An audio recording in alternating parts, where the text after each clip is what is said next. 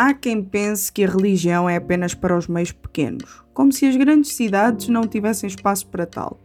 Assim como há quem pense que a cidade apenas traz tudo o que é mau. E enquanto estar fora da cidade, isso sim significa ter paz e viver de forma centrada. Agora, será isto uma realidade? Ou terá a Igreja um papel importante na cidade? Para dar resposta a tudo isso, tenho comigo Tiago Cavaco, que é pastor da Segunda Igreja Evangélica Batista de Lisboa, mais conhecida como Igreja da Lapa, e também autor do livro Ter Fé na Cidade. E eu sou Ana Margarida e começa agora mais um Entre Linhas.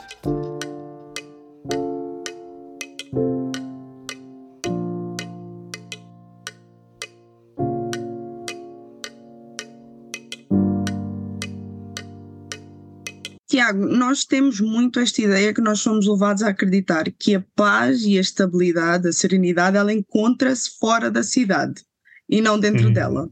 Hum. Isso será porque quem a começou foram pessoas que a prejudicaram? Olha, é, é uma ótima pergunta, Ana. É uma ótima pergunta. Até porque, por exemplo, quando nós começamos a ler a Bíblia, de facto nós vemos que os primeiros inventores das cidades não são gente boa. Uh, uhum. A cidade uh, na Bíblia começa por ser um, o lugar dos descendentes de Caim. E Caim um, é o irmão mau é? que, que, matou Abel. portanto, uma das coisas curiosas, por exemplo, quando a pessoa começa a ler o livro do Gênesis, é que vê que a aglomeração das pessoas nas cidades não tem um grande início, de facto. É verdade que rapidamente a cidade se torna, mesmo na Bíblia, o lugar das invenções, da música, da indústria, tudo isso. Mas nota-se, quando a pessoa lê os 66 livros da Bíblia, nota-se um percurso de, vamos dizer assim, redenção da cidade. Portanto, nota-se que a cidade não começa por ser uma grande coisa, mas que à medida que a história de Deus com o seu povo vai crescendo, é colocada a esperança não só na restauração das cidades más, e, por exemplo, um, uma das histórias que, que, capta mais a nossa atenção é a destruição de Sodoma e Gomorra, como uhum. símbolos de todo o mal que se concentrava. Quando pessoas más se juntam, o mal exponencia-se. Uh, mas é verdade que, mesmo logo desde o Gênesis, aparece, começa um arco de restauração e redenção da cidade. Tanto que uns livros mais à frente, no, no Velho Testamento, já existe a, a ideia de, de Sião como a cidade de Deus a cidade da vida em particular, mas o desenvolvimento de uma ideia de restauração de todas as coisas e da cidade, inclusive. Sendo que depois, quando chegamos ao último livro da Bíblia, já com toda a importância histórica que Jerusalém ganha, uhum. como Sião, essa é a promessa que nós recebemos quando somos cristãos, a que vamos habitar uma, uma nova Jerusalém. Portanto, uma cidade agora sem qualquer mal. Mas esta volta pela Bíblia apenas para dizer que tens razão, Ana. A maior parte das vezes, quando nós pensamos em cidade, pensamos numa certa perda de pureza. Uh, e eventualmente cairemos, também concordarás, cairemos numa certa romantização do, do interior, não é? Da ideia uhum. que a uhum. pessoa no interior vive menos. Um, uh, com menos pecado. Eu nunca vivi no interior, portanto tenho já de reconhecer isso. Já houve fases na minha vida que eu me senti mais encantado pela ideia de fugir da cidade, mas nunca o pratiquei porque acho que sou um, uhum. acho que sou um filho da cidade. Uh, mas é verdade, essas ideias ainda têm um certo poder eh, em nós de vamos fugir da cidade, que no campo é que se está bem. E eu contra mim falo, porque eu moro acho que é uns 100 metros aqui da Rua da Oura, que é bem conhecida em Albufeira. Ah, é eu aturo aqui muita é? coisa. Hã? É a Rua da Confusão, não é? Dos turistas ah, e não sei Exato. Aquela que aparece nas notícias volta e meia por causa de confusões dos portugueses e dos estrangeiros Exatamente. E a vergonha ah. bate aqui muito forte, portanto, eu sou o tipo de pessoa que admite com toda a clareza que quer fugir da cidade. Queres fugir, queres fugir de Albufeira para um lugar com menos pecado do, do, do, do que o outro está tão próximo de ti. Eu acho isso muito curioso porque uh, aí ao ler o livro isso chamou-me bastante a atenção e confrontou-me, que assim, para lá que se calhar a ideia não é bem sair daqui. Uh, porque no primeiro capítulo do livro uh, é explanado o modelo bíblico de, de cidade e depois uhum. o próximo é o modelo bíblico da congregação, uhum. da igreja. Uhum. Quando o Tiago escreveu isto, fez isso propositalmente, já para apresentar a ideia de que a igreja ela é necessária dentro da cidade e ela faz parte da cidade, ela não pode Sim. estar fora. Quer dizer, eh, como calculas, a igreja eh, pode e deve estar em qualquer lugar, portanto, nas uhum. cidades, no interior, onde estão pessoas, o plano de Deus é que haja igreja, não é? Tanto uhum. que quando nós vemos a chamada que, que o nosso Senhor Jesus faz em Mateus 28, uh, para a pregação, para o dever do testemunho de todos os crentes, ele de facto fala em cidades, Jerusalém, Samaria e por aí fora, até os confins da terra. Portanto, uhum. dá-te a ideia que até um confim da terra, desde que tenha gente, é o lugar onde Deus planeou que uma igreja possa existir também. Agora, também é certo que quando, quando eu estava a escrever o livro, o livro surgiu, uh, de, creio eu, portanto, o livro é de 2015, creio eu. Um, 2014, 2015, eu acho que é 2015. Uh, e, e, nasceu de um certo ímpeto, numa altura em que nós, portanto, estávamos aqui na Igreja da Lapa e, e, e tínhamos um evento especial que durante meia década fizemos, que à falta de melhor nome, chamávamos. Uh, o fim de semana cheio na Lapa, em que uhum. nós tentávamos, e, e, graças a Deus, eh, Deus deu-nos a graça de conseguir isso, convidar pessoas da nossa cidade, portanto, independentemente de se tinham fé ou não, muitas delas não tinham, mas fossem artistas, políticos, gente da cultura, para conversar connosco. E de facto tivemos um, uma experiência ótima de sims, portanto as pessoas vinham uhum. conversar connosco, pessoas da comunicação social, da política, da, das artes, da música, por aí fora. Uh, e nessa altura, quando eu escrevi o livro, Uh, havia o interesse de, num desses fins de semana cheios na Lapa, como nós chamávamos, podermos dar, passar um testemunho da própria história da nossa igreja, que era uma história uh, curiosa. Porquê? Porque em 2007 eu tinha com outras pessoas começado o início uh, de uma nova igreja, portanto eu estava na Igreja Batista de Moscavide e o pastor lá, o pastor Teo Cavaco, junto com a igreja, colocou-me a mim e a outras famílias em São Domingos de Benfica para abrir uma igreja nova. Quando nós nos tornámos autónomos, Portanto, quando saímos da Igreja uh, Batista de Moscavida em 2012, recebemos um convite para vir para uma igreja antiga que estava a passar por muitas dificuldades, segundo a Igreja Evangélica Batista de Lisboa, que é onde estamos, chamamos a Igreja da Lapa. A Igreja da então, Lapa, sim. O que tinha acontecido é que, num espaço curto de tempo, nós tínhamos passado pela experiência de uma plantação de igreja e de uma revitalização de uma igreja antiga. Sendo que uma das experiências mais. Um, uma das experiências especiais que nós tínhamos tido ainda no tempo de São Domingos Benfica era iniciar este tipo de conversas com pessoas fora da igreja. Quando chegámos à igreja maior, aqui na Lapa, quisemos continuar isso. E quisemos, nesse fim de semana, ter uma oportunidade para falar um pouco acerca da maneira como nós olhamos para a cidade. Uhum. E, e, e, e, a verdade, infelizmente, mas é, é, é que nós evangélicos somos muito invisíveis, mesmo quando existimos como os americanos, há uma expressão nos filmes que é interessante que é hiding in plain sight. E, e, e, essa é, um pouco uma característica que os evangélicos em Portugal, eu creio que se sentem acerca uhum. deles mesmos. Que é, as nossas igrejas estão visíveis, não estão escondidas, mas é como se ninguém as visse. Então, nós nessa condição, uh, desejarmos, em relação às cidades onde estamos, afirmar a nossa presença, estamos aqui, acreditamos em estar aqui, acreditamos em trabalhar para o bem da cidade onde estamos e, ao mesmo tempo, ao fazer isso, de certo modo, ganhar alguma visibilidade através através do estabelecimento desta conversa. Portanto, uhum. o que significa quando tu falas, e bem, no modelo bíblico da cidade, que é o primeiro que é apresentado, quando se vai para o modelo bíblico da congregação, o, o que está em causa é nós acreditarmos que por vivermos a comunhão com Jesus nas nossas igrejas, acreditamos em vivê-la também nas nossas cidades. Claro que o primeiro ponto é a esfera individual, da fé uhum. pessoal que nós temos em Jesus, mas isso leva-nos à comunidade que a igreja é. E em terceiro lugar, se quisermos, leva-nos à comunidade maior que a cidade é. Independentemente se ela gosta ou não daquilo que nós temos para dizer, mas nós estamos lá para contribuir para o bem da cidade. E sem dúvida aí a passagem de Jeremias 29, na experiência de cativeiro que o povo tem na uhum. Babilónia, é muito importante. E, e, e essa reflexão em particular, eu fui atrás de, uma reflexão que o pastor Tim Keller faz no livro dele, A Center Church, que é um livro incrível, muito vasto, muito. Esse sim vale a pena mergulhar fundo nele. O Ter Fé na Cidade quis fazer assim uma espécie de apanhado rápido e particular a Lisboa, Portugal, daquilo que é, que é uma coisa que nós desenvolvemos mais num livro com a envergadura do, do livro do Tim Keller. É, e eu agora estava a pensar numa frase que acabaste de dizer, que foi o facto de quer a cidade gosta ou não daquilo que a gente tenha hum. a dizer. Como é que nós chegamos a lá está, nós precisamos estar muito convictos na nossa fé, é uhum. óbvio, mas dá-me muita sensação também que, por vezes, para além de nós estarmos invisíveis para a cidade, dá-me a sensação também que nós gostamos de estar invisíveis, ou pelo menos de viver uma bolha, porque assim não temos que levar com um confronto e nem somos levados a ter que defender ideais que, que defendemos. Lá está.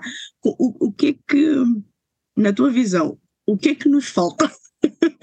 Uh, olha, não, é, é, é, essa é uma pergunta muito urgente, de nós próprios ouvirmos essa pergunta enquanto evangélicos em Portugal, e é óbvio que estou a generalizar, porque depois há, há muita diversidade entre os crentes evangélicos, mas é uma, é uma pergunta que é preciso ouvir e a nossa resposta tem de ser, tem de ser uma resposta honesta. Ou, ou, quando eu digo honesta, no sentido de sincera, procurando reconhecer as nossas falhas, porque tu falas numa coisa que infelizmente eu também acredito no que tu disseste. Eu acho que, mesmo que não seja consciente e intencional, há muitas vezes um conforto da nossa invisibilidade.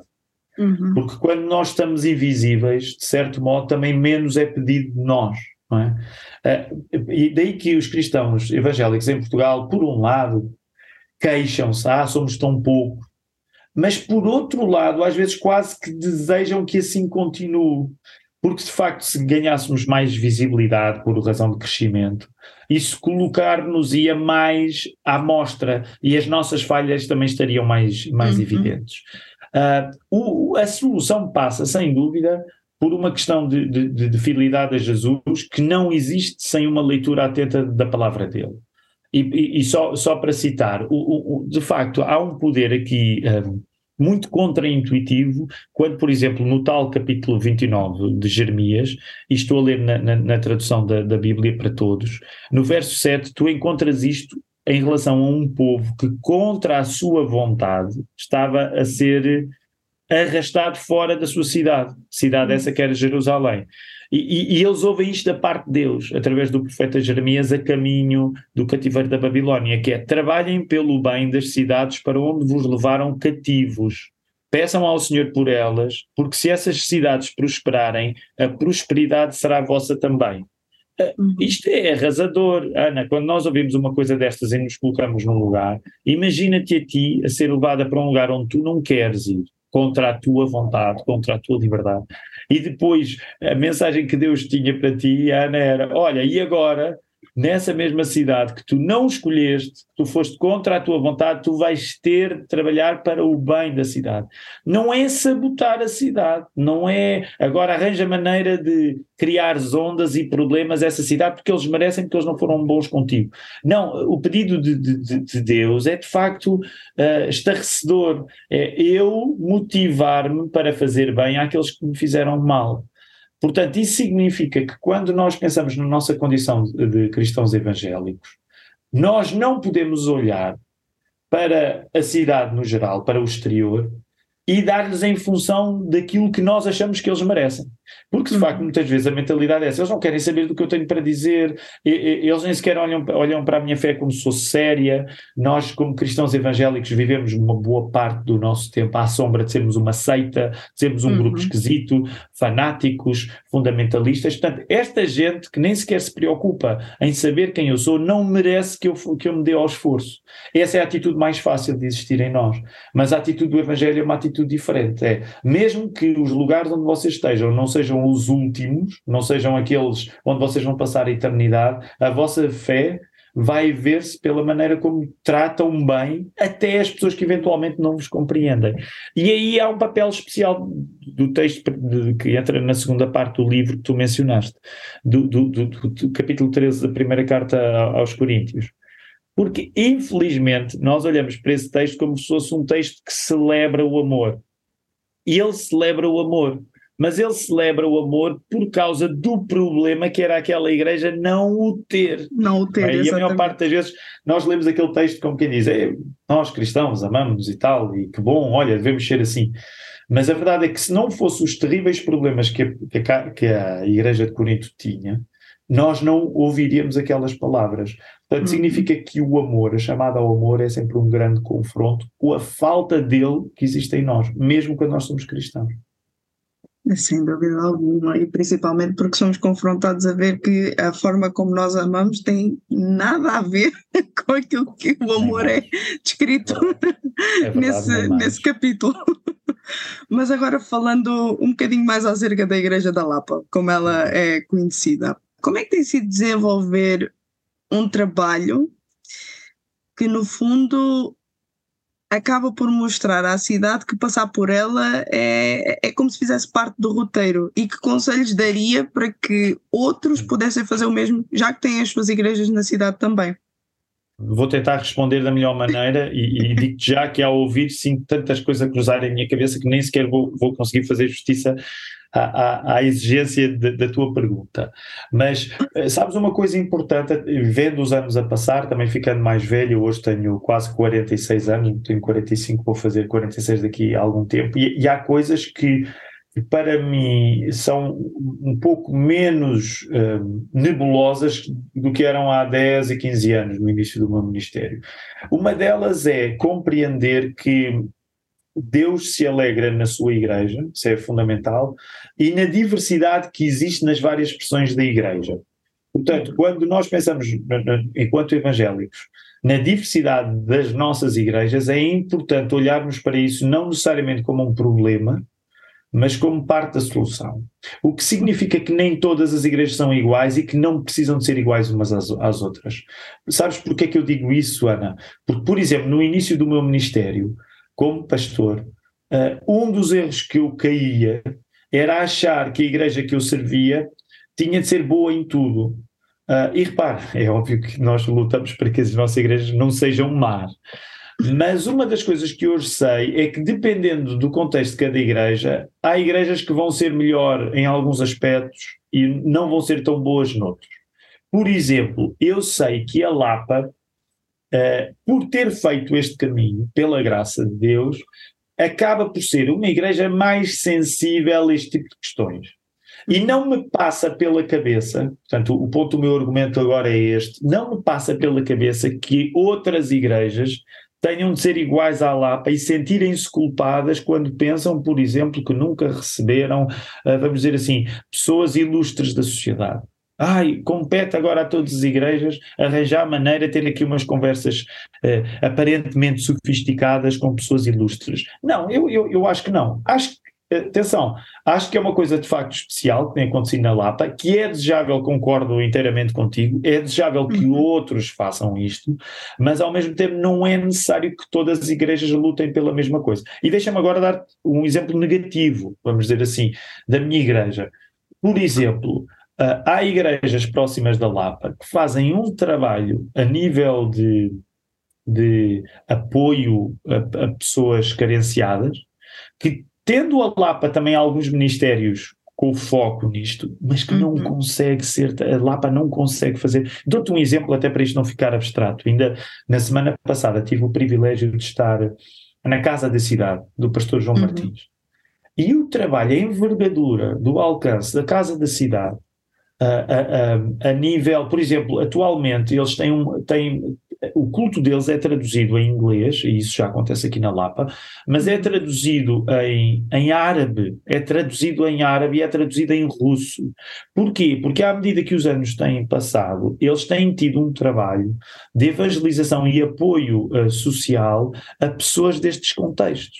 Ora, imagina que eu venho daquele almoço a aprender as coisas erradas. A achar, epá, pessoal, temos de arranjar maneira, temos de arranjar uns russos ou uns árabes para meter aqui dentro da igreja para eu, para eu sentir. Seria absurdo. Portanto, as igrejas não têm todas a mesma história. Agora, portanto, começando por, por dizer isto, eu acho que é importante, ao mesmo tempo, reconhecer a indiferença que erradamente as nossas igrejas muitas vezes têm em relação à, à nossa cultura em geral. Portanto, as, as, igrejas não têm de ser como a Lapa, não têm de, ser este, não têm de ter este tipo de eventos como nós tentamos ter, mas é verdade que há uma certa indiferença em relação à nossa cultura que eu não acho saudável. Porque o nosso Senhor Jesus, ele veio como ele veio em corpo, ele foi uma pessoa no tempo e no espaço. Ele não veio para Portugal há dois mil anos. E, e, percebes? Ele veio para Israel uhum. e, nesse sentido, ele andou em Israel, ele falou a língua dos judeus, ele era judeu, ele tinha práticas judaicas, não para dizer que todos temos de ser judeus, mas, mas para dizer que todos temos de estar no nosso lugar e nosso tempo. Esse é o princípio da encarnação. Quando os evangélicos em Portugal sendo evangélicos em Portugal, no tempo que nós vivemos, no século XXI, são indiferentes ao seu tempo e são indiferentes ao, ao país onde estão, isso não é uma boa imitação de Jesus. Agora, não significa que, que as igrejas agora tenham de uh, se armarem, aí vamos ter de arranjar maneira de ter aqui uns colóquios, uh, mas significa que precisamos ganhar um pouco amor à, à, à nossa, à nossa cultura. E, e, e, só para dar uma, ainda uma ilustração em relação a isto. Uma das coisas curiosas, por exemplo, ainda agora nós estamos a viver uma, uma pequena crise política. E eu não vou falar política, nem, nem vou fazer campanha de coisa nenhuma. Mas, Ana, só para dar ilustração, alguns dos atores desta crise política já passaram pela Lapa, já estiveram aqui. Uhum. Ora, se eu os vir como políticos, e aqueles políticos, uh, mais uma crise, eles a tramarem a nossa vida. Uh, provavelmente a minha vocação de cristão enquanto eles não vai ser muito horizontal. Eu vou achar que, de certo modo, eles fazem parte do lado errado do mundo uhum. e eu faço parte do lado certo. As coisas mudam quando, por exemplo, tu já os recebeste, que foi o caso. Portanto, um dos políticos que agora está na Berlim, ele foi recebido aqui. Uh, nós conversámos com ele, nós orámos por ele. Portanto, significa que ele não é uma, uma vamos dizer assim, uma figura longínqua uh, para a qual nós já nos dispomos a desconfiar. Não, ele é uma pessoa. Uh, portanto, o nosso coração já está, independentemente de concordarmos com esta pessoa ou não, a nível político, mas ele existe para nós de uma maneira que não teria existido se nós nunca tivéssemos aberto a porta das nossas casas. Portanto, este eu faria quase uma espécie de apelo em relação a isto. Quando as igrejas são lugares que abrem a sua porta para receber pessoas, mesmo que estas pessoas que nós recebemos uh, não adiram à nossa fé, nós passamos a lidar com elas de um modo mais cristão, porque elas foram recebidas, elas existem em carne e osso. Não são apenas símbolos sociais ou culturais, são pessoas com um rosto e isto muda muito. O Entre Linhas contou com a participação especial de Tiago Cavaco e com a apresentação de Ana Margarida. Realização RTM Portugal.